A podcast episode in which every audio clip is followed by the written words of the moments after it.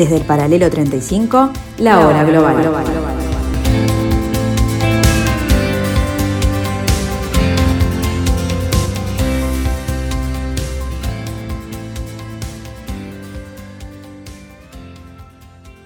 Muy buenas tardes amigos, le damos la bienvenida al primer programa de la hora global del mes de septiembre del año 2021 aquí en la tarde de Radio Mundo, aquí en el 1170 AM de vuestro dial. Bienvenidos a este parcial de la tarde de Radio Mundo, donde trataremos de ver, como siempre, algunas noticias, algunas reflexiones, algunos elementos que hacen a nuestra interpretación del quehacer internacional.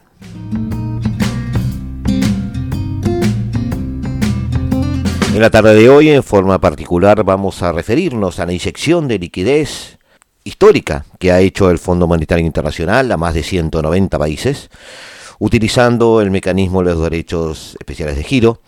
Buscaremos darle una explicación a su funcionamiento y sus beneficios a través de una charla con Joaquín Tull, quien desde Londres nos va a echar luz sobre el tema.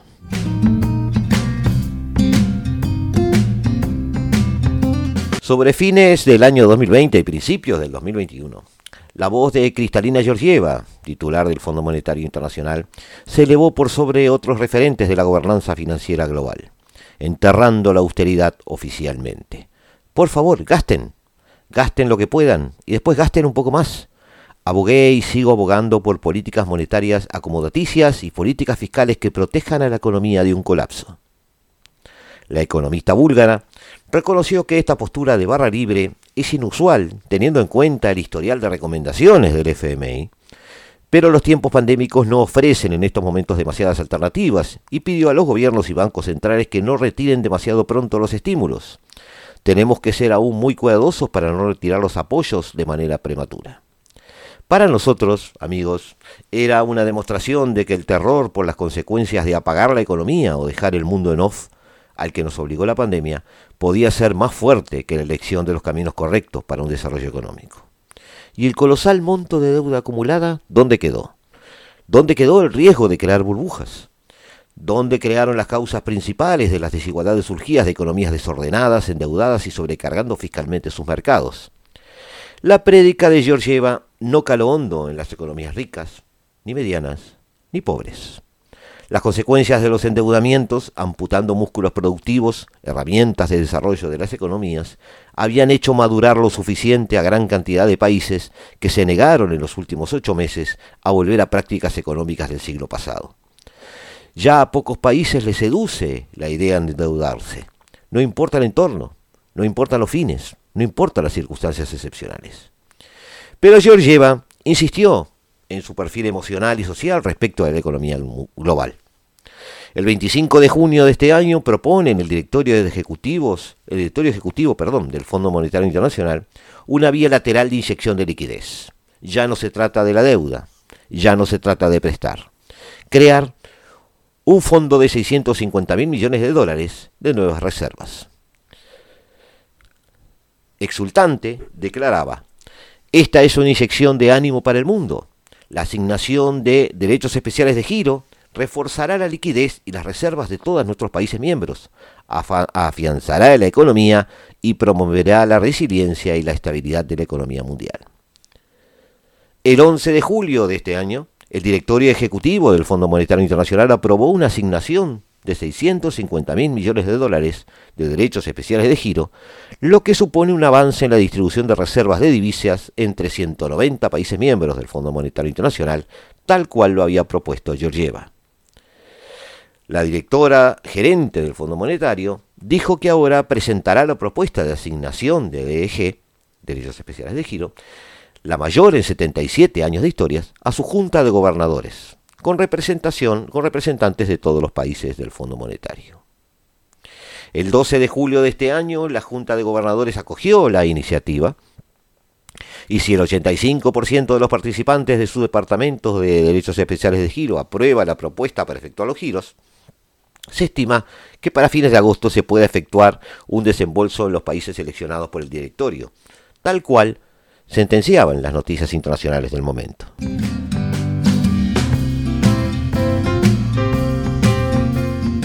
Ya en ese momento se empezaba a notar en las mesas de directorio de bancos centrales, de ministerios de economía o incluso de líderes mundiales que la recuperación económica mundial se iba a empezar a acelerar en la segunda mitad del 2021 y quizás a un ritmo mucho mayor del que se había previsto.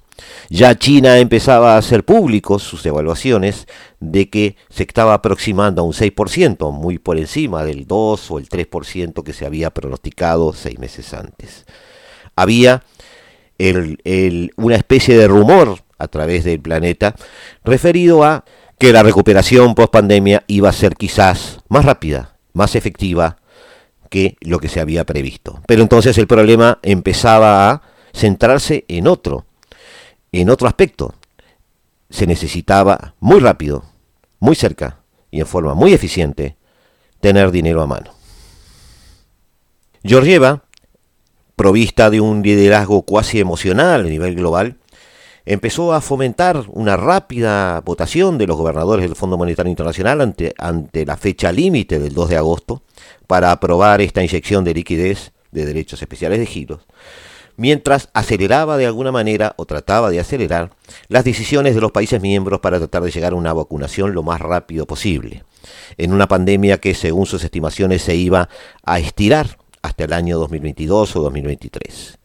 En eso cabe un mayor protagonismo eh, bastante relevante, diríamos, a las negociaciones que se estaban intensificando en ese momento en torno a la exención de las normas de propiedad intelectual de la Organización Mundial de Comercio, algo a lo que nos hemos referido aquí en la hora global. Georgieva, a triple banda además, trataba de asegurar, de alguna manera, políticas que en base a una eh, vacunación masiva llegaran lo más pronto posible a una situación post-pandemia que sumada a esta inyección de liquidez podía dejar al mundo a finales de 2022 o principios de 2023 en una situación post-pandémica de crecimiento económico promedial de un 6 o un 7% a nivel global, en una situación económica incluso muy superior a la previa a la pandemia. Finalmente el paquete fue aprobado eh, y se procedió al reparto equivalente de los 650 mil millones de dólares, unos 450 mil millones de derechos especiales de giro, según la participación de los países en el capital del Fondo Monetario Internacional. Y aquí es donde entra nuestra charla con Joaquín Tull desde Londres, a quien damos la bienvenida, con quien trataremos de ver, echar un poquito más de luz sobre este tema.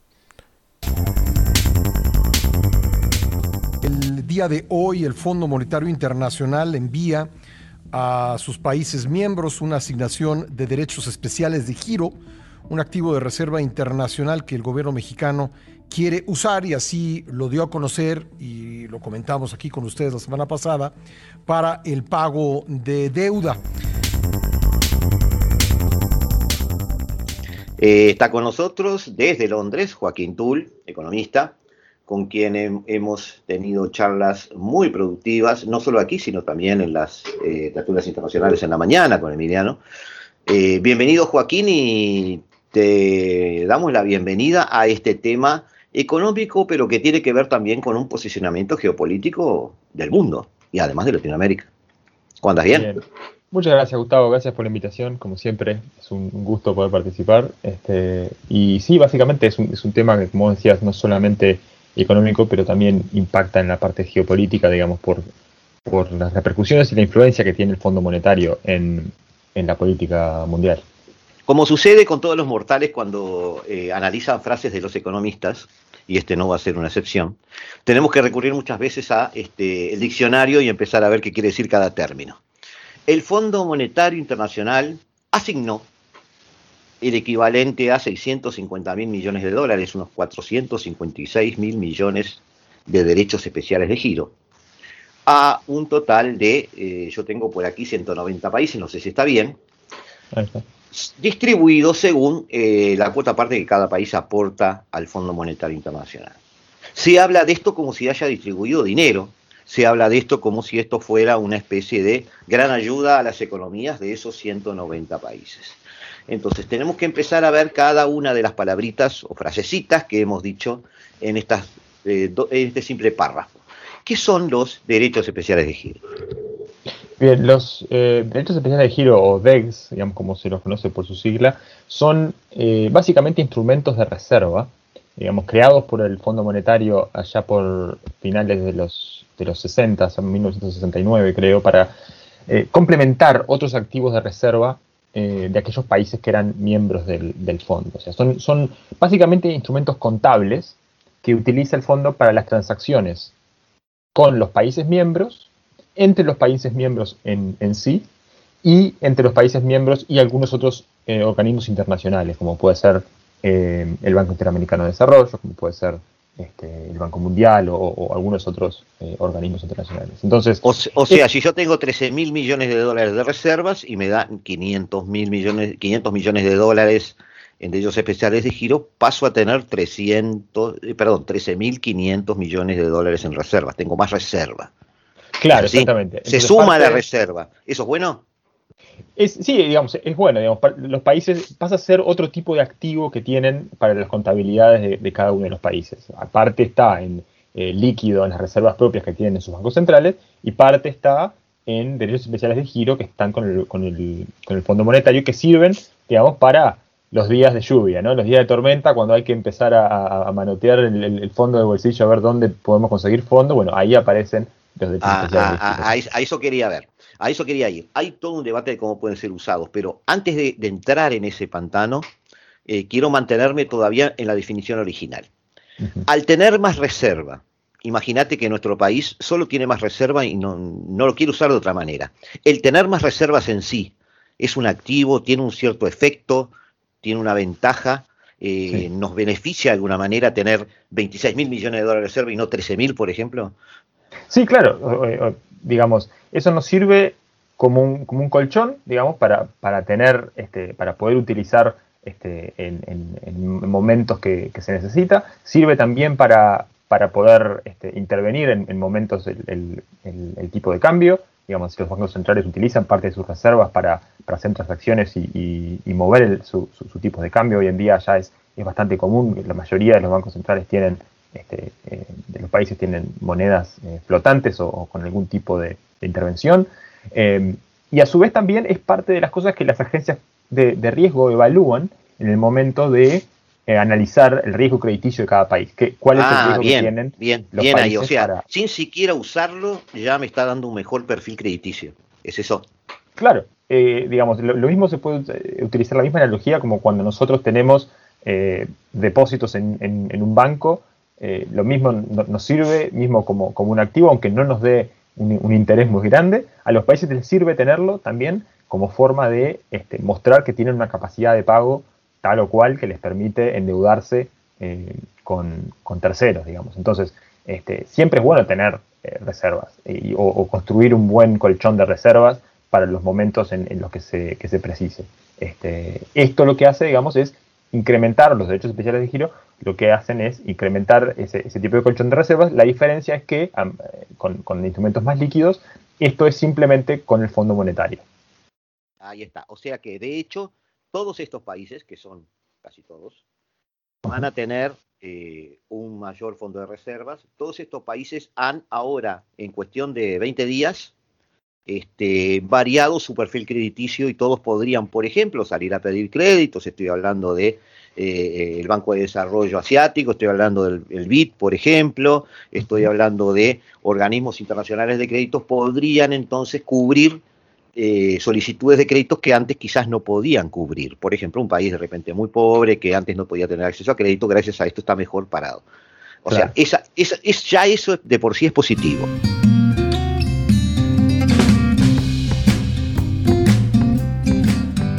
Seguimos aquí en instantes, amigos, en el 1170 AM de vuestro dial, en la tarde de Radio Mundo, en la hora global.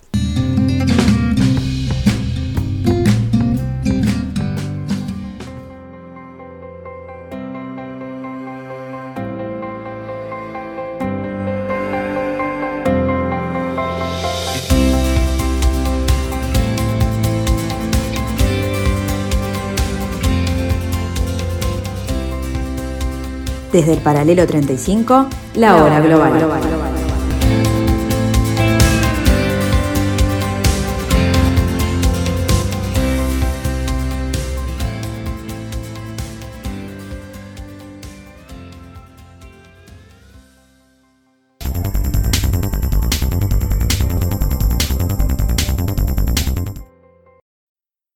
Hay una novedad importante en materia económica que va a contar Nacional Lomagno. Se veía venir, se sabía la postura que iba a tomar el gobierno argentino, Martín Guzmán, en representación del gobierno argentino, y ya es oficial. Nasa, buenas tardes. Exactamente, Ari, buenas tardes, ¿cómo estás? Bueno, lo que hizo hoy el ministro de Economía, Martín Guzmán, es finalmente votar a favor de la distribución de los derechos especiales de giro. Estamos hablando de este activo financiero que maneja el Fondo Monetario Internacional por un total de 650 mil millones de dólares a la Argentina Ahora lo vamos a ver mejor en pantalla. Le va a corresponder entonces la entrega de 4.300 millones de dólares en caso de que se apruebe.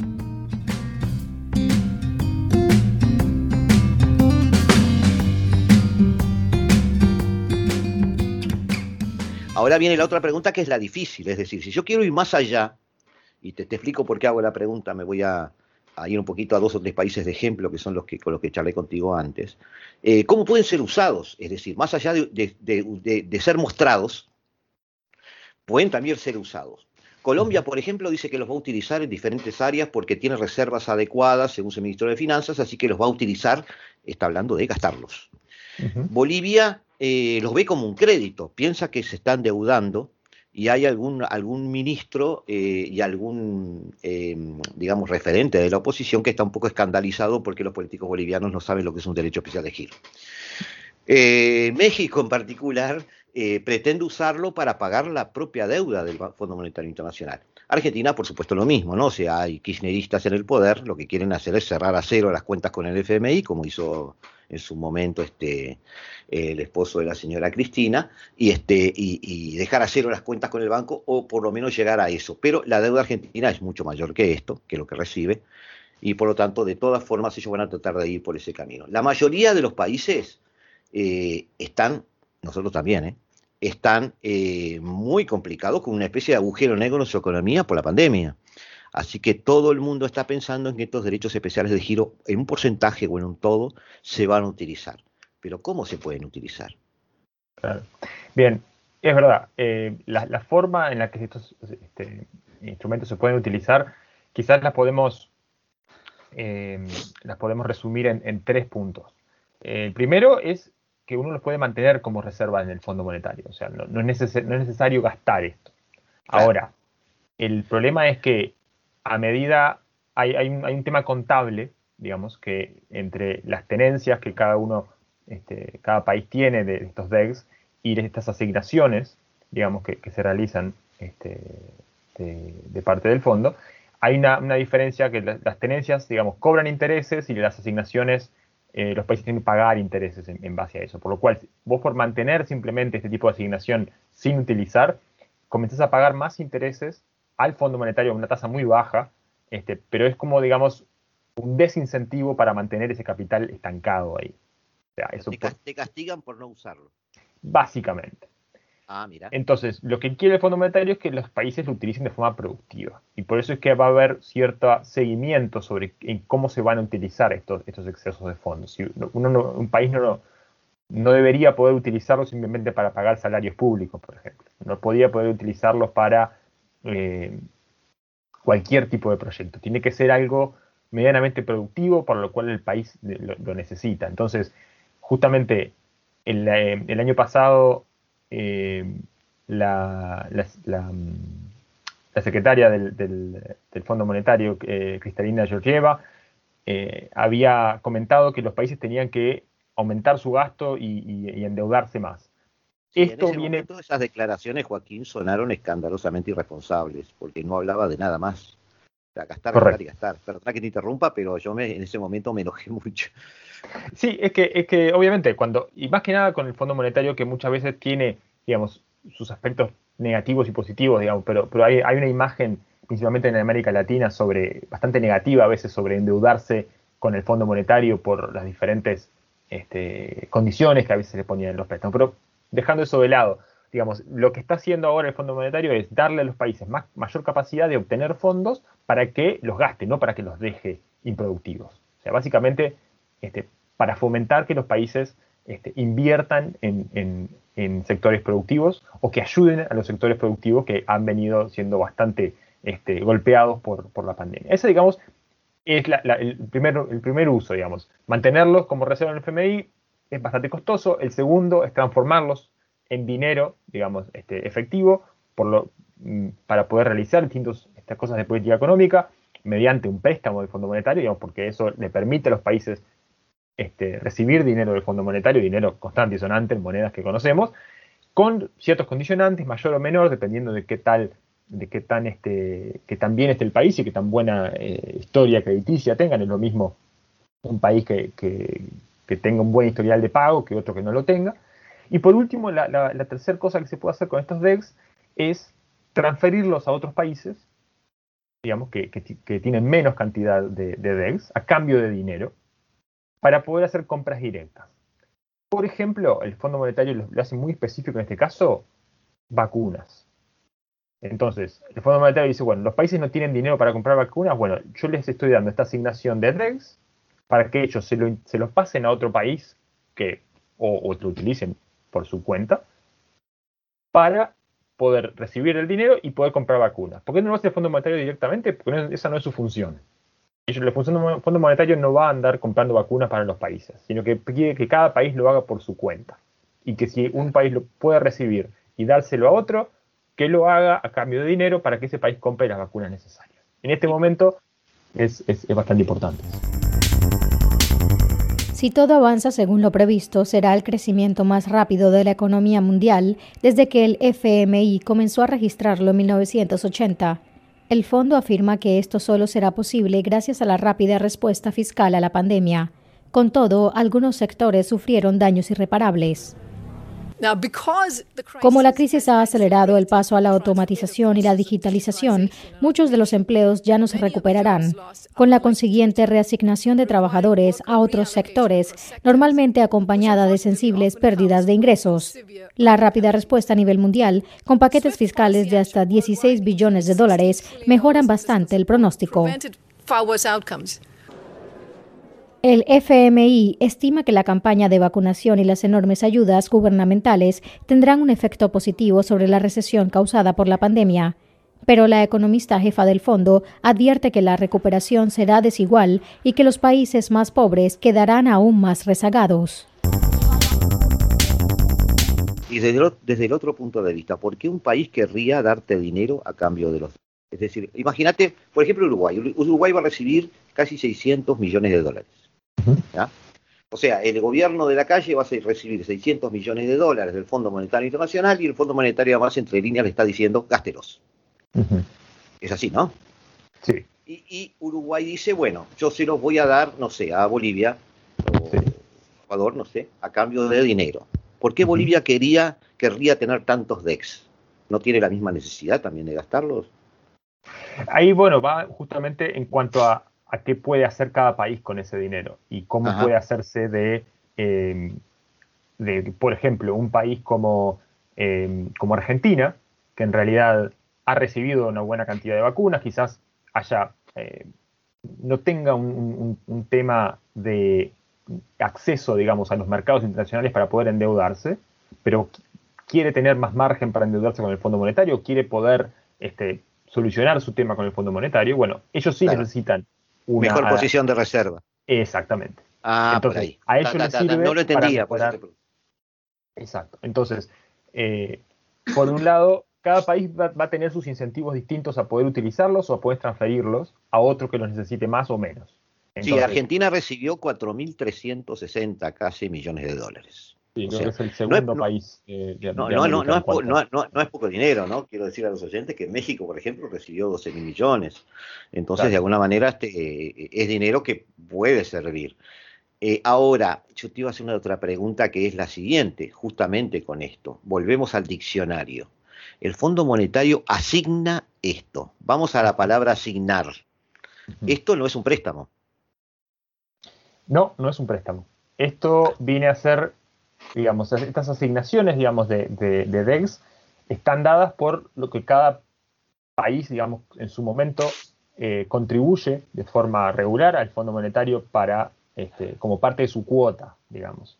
Y ahora lo que hace el Fondo Monetario es, bueno, a cada país se le, asigna proporcionalmente mayor, una asignación mayor.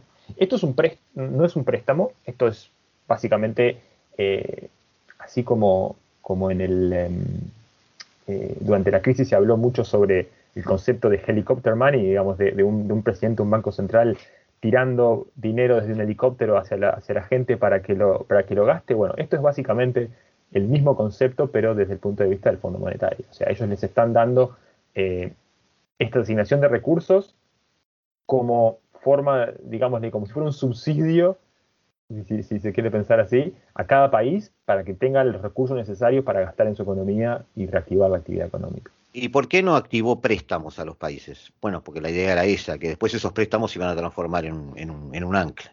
Porque los préstamos, por un lado, tienen ciertos condicionantes eh, y los préstamos uno no los puede utilizar para cualquier cosa. No eh, esto lo que les permite le da más flexibilidad a cada país para utilizar esos recursos. Entonces, los, préstamos también están definidos por el historial crediticio de cada país y esto está simple, esta asignación de DEX está definida simplemente por el porcentaje de la cuota que cada país eh, representa. Entonces, este, es, es más sencillo darle esta capacidad para que el país después tome el préstamo que necesite bajo las condiciones que necesite. No es lo mismo Chile que pide un préstamo que lo haga eh, El Salvador, por ejemplo. O sea, eh, un año después, Cristalina sigue en su tesis de gastar, gastar y gastar, solo que ahora encontró la manera. Encontraron la forma de hacerlo, exactamente. Encontraron la forma de, eh, no sé si, si, esto fue dado que los países no, no tomaron tantos créditos en su momento, eh, y a su vez también... De pavor por eso, porque endeudarse para muchos países significaba... Este claro, y a, su vez recordemos también que, hay muchos países que no lo quieren hacer por un tema ideológico simplemente. O sea, el hecho de, endeudarse con el Fondo Monetario trae también una cantidad de, problemas a veces sociales que, no está bien visto en algunos países o, no está bien entendido por qué uno va a endeudarse con el Fondo Monetario y no con acreedores privados, que hoy en día digamos, el Fondo Monetario ofrece condiciones mucho más flexibles que, algunos acreedores privados. Entonces, eh, llegó un momento en que los países no, ahora han, incrementado su, deuda, en América Latina lo hemos visto mucho también, que ya no tienen más capacidad de endeudamiento externo, por lo cual ahora necesitan de los organismos internacionales para poder recibir dinero. Bueno, esta es la posibilidad que tienen. Esta es un, es un básicamente, entre comillas, un regalo que les dan para poder endeudarse, un cierto este, beneficio temporal que les dan para que, bueno, utilicen ahora, esta es la, oportunidad que ustedes necesitan para poder este, hacerse de fondo fresco. Desde el punto de vista de teoría económica, eh, el camino es a la, crisis fogonear la demanda. Volvemos a 1936. Correcto, y como ya hemos hablado contigo, Gustavo, y hemos discutido en varias tertulias, al final todos somos keynesianos cuando aparecen, aparecen en crisis. No, él decía al final estamos todos muertos, decía él. Bueno, yo, lo traigo más al, mediano plazo, que siempre es un concepto un poco más, este, más gris. Pero va por ahí. Pero va por ahí, exactamente. Es, el tema de, justamente fomentar la demanda y a su vez también fomentar áreas que, eh, que han estado deprimidos o, que necesitan un estímulo adicional que los gobiernos, algunos gobiernos no tienen la capacidad de hacerlo. Eh, hemos visto Em, hemos visto el caso, por ejemplo, de, Perú, que tenía una cantidad de reservas este, muy importantes, que pudo hacer un, plan este, fiscal muy importante. Hemos visto países como, Brasil, que también cambiaron parte de su legislación para poder incrementar su deuda y poder hacerse de fondos. Digamos, hemos visto cantidad de, soluciones distintas que cada país ha intentado aplicar eh, para, poder fomentar su, economía y, los sectores que, están más, eh, golpeados. Este, entonces, esto, digamos, viene a ser otro impulso adicional que viene, que, básicamente eh, yo creo que varios economistas estábamos esperando cierto impulso de organismos internacionales, además, digamos, de, de, lo que ya se había hecho. O sea, a nivel de gobernanza mundial, esta es una típica intervención del gobierno para alentar la economía.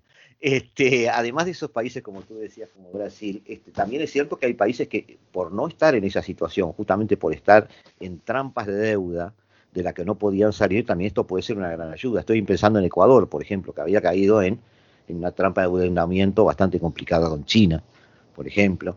prácticamente toda la eh, producción de petróleo de, este año y del que viene está comprometida y ni así creo que puede cumplir. Este, ya estaba pensando en deshacerse de infraestructura para dársela a concesionarios chinos, y bueno, esto podría darle una especie de este, aire para poder negociar y mantener cierta soberanía sobre parte de su economía. Estoy pensando en los países que están mal, no, no, solo con Brasil o otros países que han podido hacer otras cosas, hay países que no han podido hacer nada. Claro, bueno, lo estábamos hablando la vez pasada este, contigo sobre, sobre Colombia, justamente. Colombia estaba en una, situación apretada fiscal muy grande, en la cual este, tenía que buscar fondos para poder eh, ayudar y, justo hacer frente a una situación social también que, se le estaba haciendo complicada. Bueno, esta, esta, es una opción, y tú lo decías recién, este, ellos lo van a utilizar para, para diferentes cosas, eh, y, me parece bien, ese es el, es el uso creo que, que está este, destinado a, que tenga. Entonces, eh, ¿es parte de dinero que les cae de arriba? Sí, este, pero bien utilizado, y hay que subrayar esa parte, puede ser muy beneficioso. Es, una muy buena ayuda para, varios países. Este, veremos qué, ocurre, cuál es el seguimiento. Eh, es, es, este, es, distinto a veces el manejo que se hace y, el riesgo de que esto se, vuelva un tema político es, muy grande, más que nada en países que, van a tener un, ruido electoral fuerte en los próximos meses, como, como Argentina, como Brasil el año que viene, digamos, toda este, esta cantidad de, fondos que, empiezan a ser comprometidos para diferentes este, sectores. Eh, hay que, hay que tener cuidado, hay que, hay que hacer un monitoreo muy, muy, muy, muy de cerca. No, no, ni que hablar que esto es eh, para muchos países desde el punto de vista electoral y político una fiesta. Este, pero más allá de eso, siendo un poco más fríos en cuanto al programa general, no viendo tanto cada área, eh, el futuro también cambia, es decir, estamos hablando de un rebote importante en la economía mundial, es decir, estamos inyectando eh, vitaminas a todo el sistema. Entonces, estamos pensando que quizás en el 2022 empezamos a ver porcentajes de crecimiento de los PBI importantes. ¿Tú prevés eso? Eh, sí, la idea, este, y creo que está basada también en, en los últimos eh, perspectivas, digamos, del, del, fondo, del Fondo Monetario específico, es que, es que sí, hubo recién una, una actualización de perspectivas económicas y básicamente para la gran mayoría de los países eh, hubo un, eh, digamos, se aumentó la perspectiva de crecimiento para este año justamente por la reactivación económica que están teniendo las economías a medida que se empiezan a reabrir eh, luego de, los, de, los, cierres por el, por el COVID. Esto es bastante claro en los países avanzados, donde se espera un crecimiento un poco por debajo del, del 6% eh, y alrededor del 6,3, 6,5% para los países eh, emergentes, pero digamos con algunos, algunos cambios, digamos. Este, creo que los, principales eh, fuertes, digamos, del, motor mundial van a continuar siendo algunos países desarrollados como Estados Unidos, como el Reino Unido, como algunos países europeos que, que están teniendo un buen desempeño en el primer y segundo trimestre del año y que digamos, este crecimiento que se esperaba que se llegara a niveles pre-pandemia el año que viene, en 2022, ahora, digamos, este, el, Fondo Monetario y algunas proyecciones nuestras también, eh, esperamos que esto ocurra dentro de este año, digamos, en 2021. Este, entonces... Ya, este año antes de que termine. Claro, exacto. Digamos que, parte de ese beneficio y que se está viendo en algunos lugares, como por ejemplo en Brasil, estamos viendo en América Latina que este, el crecimiento de este año puede ser un poco superior al, esperado y por eso quizás el año que viene retorne un poco más a, lo que es el, historial de crecimiento en, Brasil. O sea, esperamos algo por encima del 5% en Brasil este año y quizás este, el año que viene se, empiece a, bajar un poco más hacia más cercanos a la, Igual son, números altos, ¿no? Igual son números altos, sí, exacto, pero digamos, venimos de, de, una caída fuerte del producto del año pasado un golpe este, que, como, como habíamos hablado anteriormente, este, afectó a, todos por, por igual y algunos países estaban con, con menos armas para poder hacer frente a esto. Entonces, este, esto, este exceso, este, digamos, nuevo este, asignación de, de DEX es otro instrumento que van a utilizar los gobiernos para, para poder reactivar su economía. Digamos, si, si, hay un sector específico que está golpeado, estoy pensando, por ejemplo, el sector turismo en, Europa, estoy pensando en, algunos sectores este, que vieron su, su, actividad eh, disminuida este año. Bueno, acá está el, impulso que, se le puede dar este, para mejorar esa perspectiva de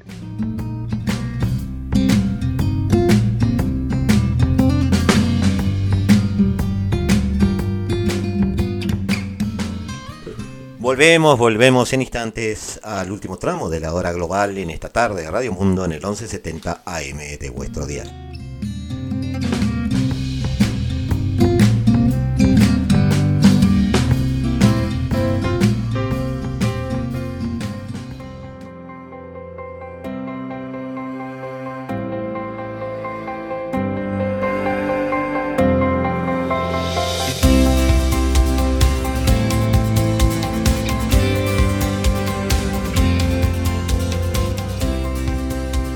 Desde el paralelo 35, la hora global.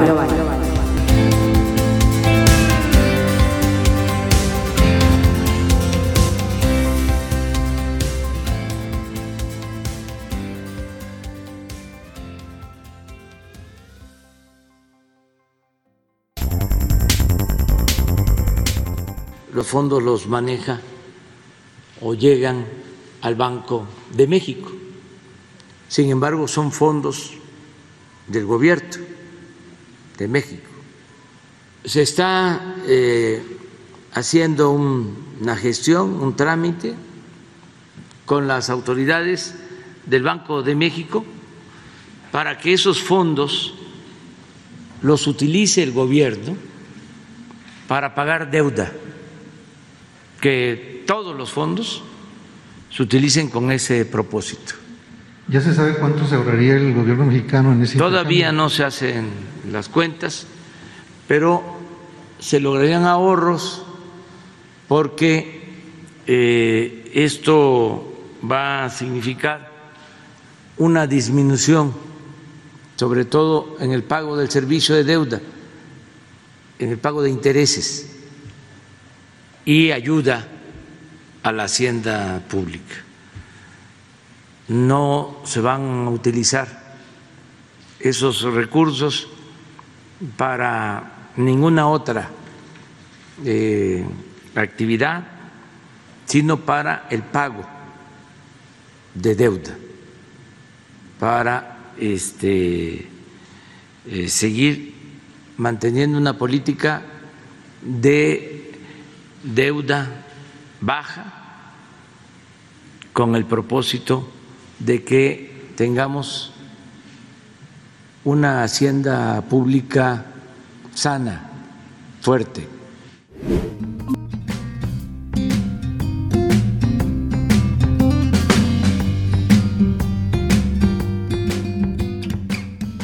Viendo la, la, tabla de países clasificados por su cura de voto en. Sí.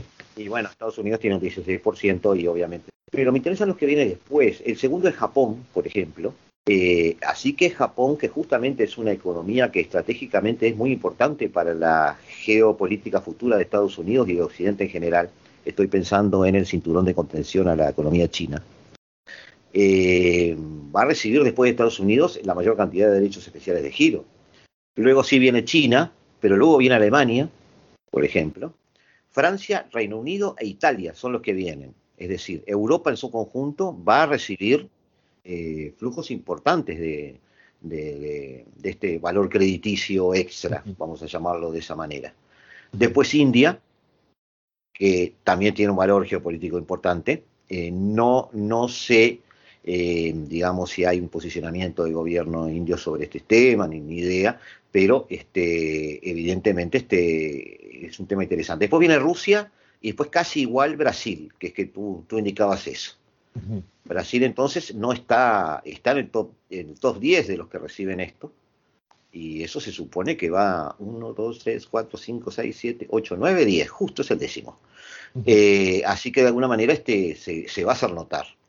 Y bueno, por supuesto Rusia que le va, a dar su utilidad. Canadá, Arabia Saudita, Colombia y después siguen otros.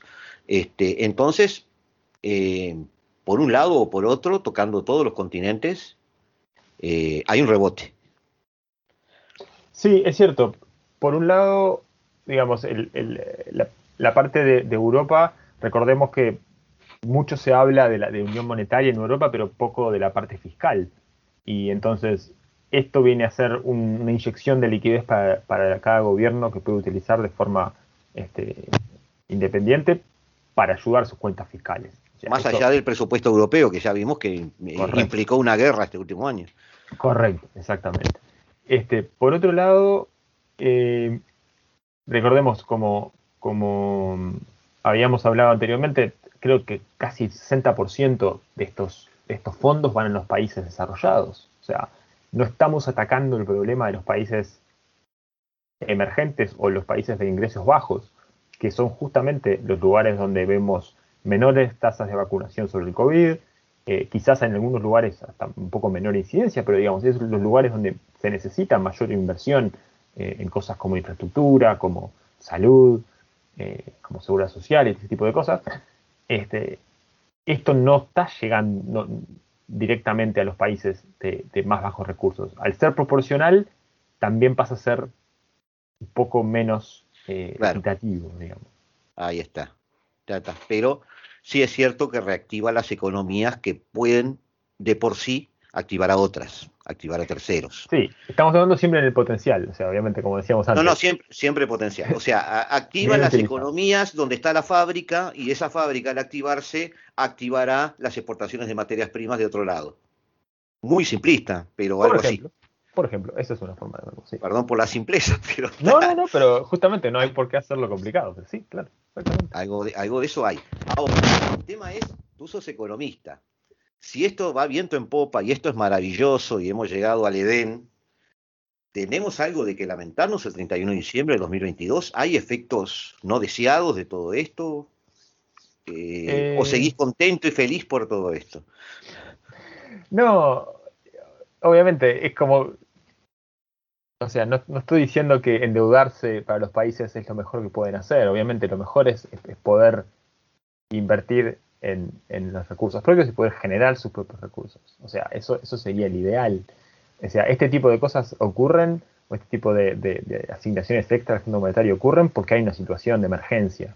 Eh, creo que lo, ideal es, no tener que, ojalá no tener que utilizar este tipo de cosas y que los países puedan solventar parte, parte de sus gastos de forma este, independiente. Eh, ahora, eh, ahí está la, diferencia entre los países que, han hecho las cosas bien y los que no. Eh, por algo hay una lista de, cinco países emergentes a los que el Fondo Monetario tiene una línea de crédito directa está por, fuera de todo esto, que, a los cuales les presta sin, casi sin ningún condicionante, y ahí hay varios países de, América Latina metidos ahí. Este, entonces, se, sigue premiando a los que hacen las cosas bien y, digamos, si, uno cumple con lo que tiene que hacer, no tendría por qué lamentarse a final de año. El problema es cuando uno utiliza este tipo de cosas para este, agregarlo a, un, agujero negro de gastos que son totalmente improductivos. A la larga es pan para hoy y hambre para mañana. ¿Y eso sucede? Puede suceder. Eso no. ¿Pensando en algún país en particular? No, no quiero nombrar.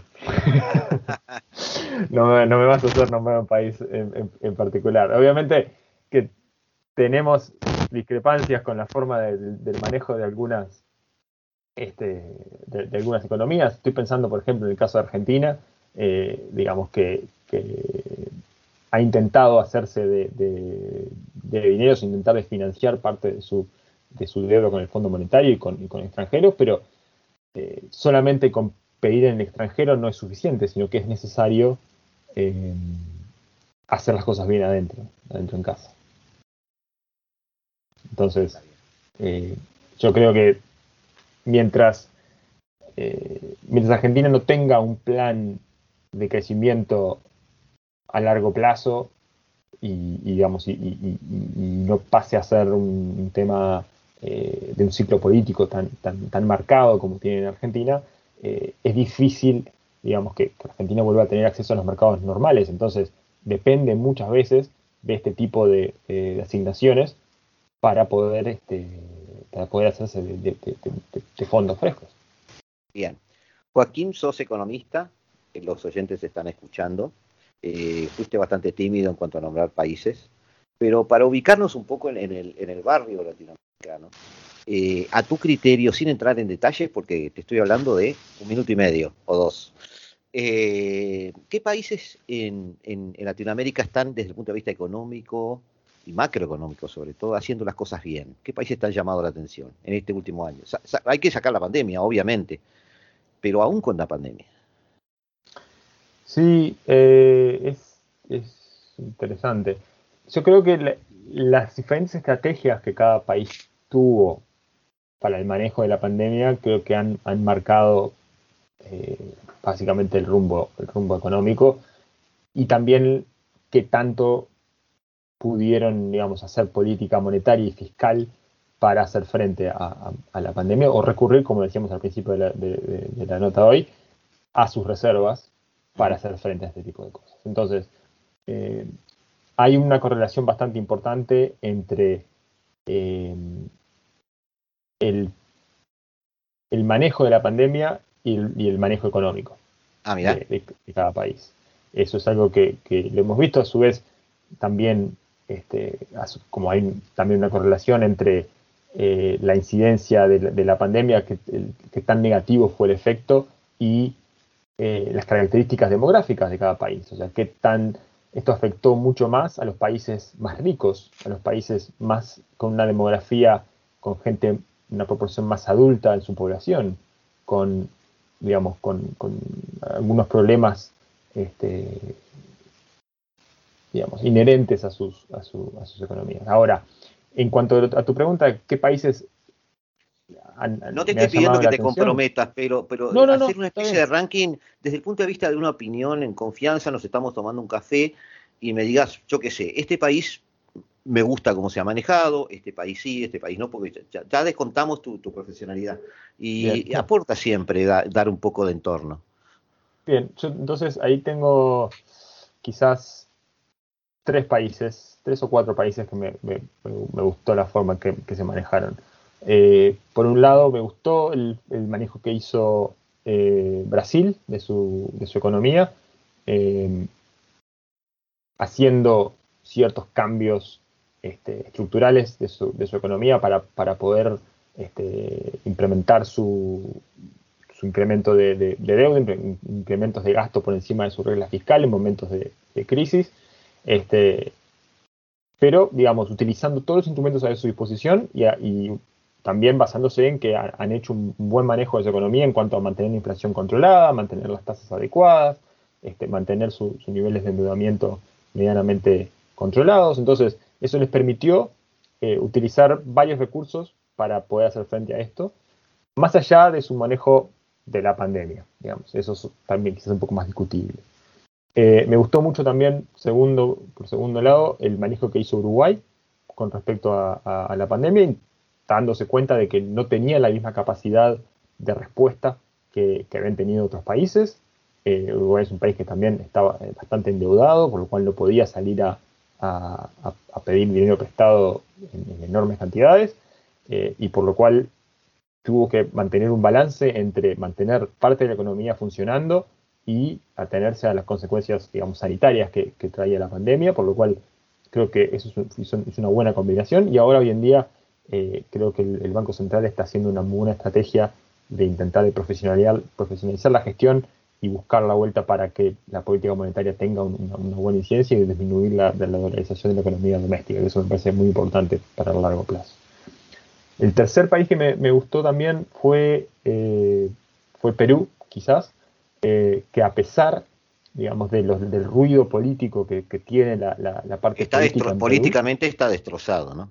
Que es un tema, no es un tema de ahora, digamos, un tema de no, no, 20 no, años. Fragmentado totalmente. Totalmente, pero aún así ha tenido un, manejo de su economía muy profesional, tiene una, inflación controlada, tiene una, moneda, digamos, que ahora se ha depreciado un poco, pero que, digamos, tampoco se, ha disparado. Este, entonces, creo que el, la posibilidad de Perú de poder hacer políticas contracíclicas le ayudó también este, en, momentos de la pandemia, hablando de una economía, digamos, que tiene un alto nivel de, economía informal, digamos, entonces no es tan sencillo, digamos, hacer políticas sociales, tiene una cantidad de complicaciones eh, este, extras. Entonces, aún así creo que en, cuanto al manejo económico le, fue bastante bien. Otra vez, el manejo de la pandemia quizás es un poco más cuestionable. Pero yo pondría esos tres, digamos, en el, ranking entre, entre, Brasil, Uruguay y Perú, quizás en, América del Sur son los países que, se han este, llevado mejor. Está bien. Eh, no te pregunto por el otro ranking porque también depende de otras valoraciones y bueno, está. Eh, siempre tenemos que ser, este, ser cierta condescendencia que tener, obviamente, porque los países hacen lo que pueden, los gobiernos hacen lo que pueden, y muchas veces hay una mala gestión, no derivado de malas intenciones, sino a veces de malas capacidades o de, o de, malas circunstancias. Vamos, vamos a ponerlo así para, para no entrar en el otro ranking que es más complicado. Pero entonces nos quedamos con ese podio tuyo, te agradezco mucho. Este, y bueno, darte un saludo, Joaquín, y muchas gracias por estar con nosotros. Hoy estamos con el tiempo medido justito, no te puedes quejar. Este, está todo medido para que entre todos justo, junto en el programa. Eh, ¿Seguís ahí en Londres? Sí, sí, sí, estoy acá en, estoy acá en Londres. Este, ya, ya hace, ya hace cuánto, ya hace casi 11 años, esta semana cumplieron 11 años que, estoy desde acá. Este, pero bueno, paso este. Te, envidiamos bastante porque podés ir al fútbol, porque ya tiene público ya. Ya tiene público, sí, es cierto. Este, aunque lo complicado es conseguir conseguir entradas. El precio de las entradas no es lo mismo que las entradas en Uruguay. No, me imagino que no. Este, además hay un protocolo, creo que hay un límite de cantidad de gente, ¿no? No, no, están con el máximo de, capacidad. Ah, están con el máximo. Ah, mira, no, no, no, no, lo sabía. Este, Joaquín, muchísimas gracias otra vez por estar aquí. Un gran abrazo y bueno, nos hablamos. Perfecto, muchas gracias Gustavo, un gusto como siempre y a las órdenes para cualquier momento. Dale.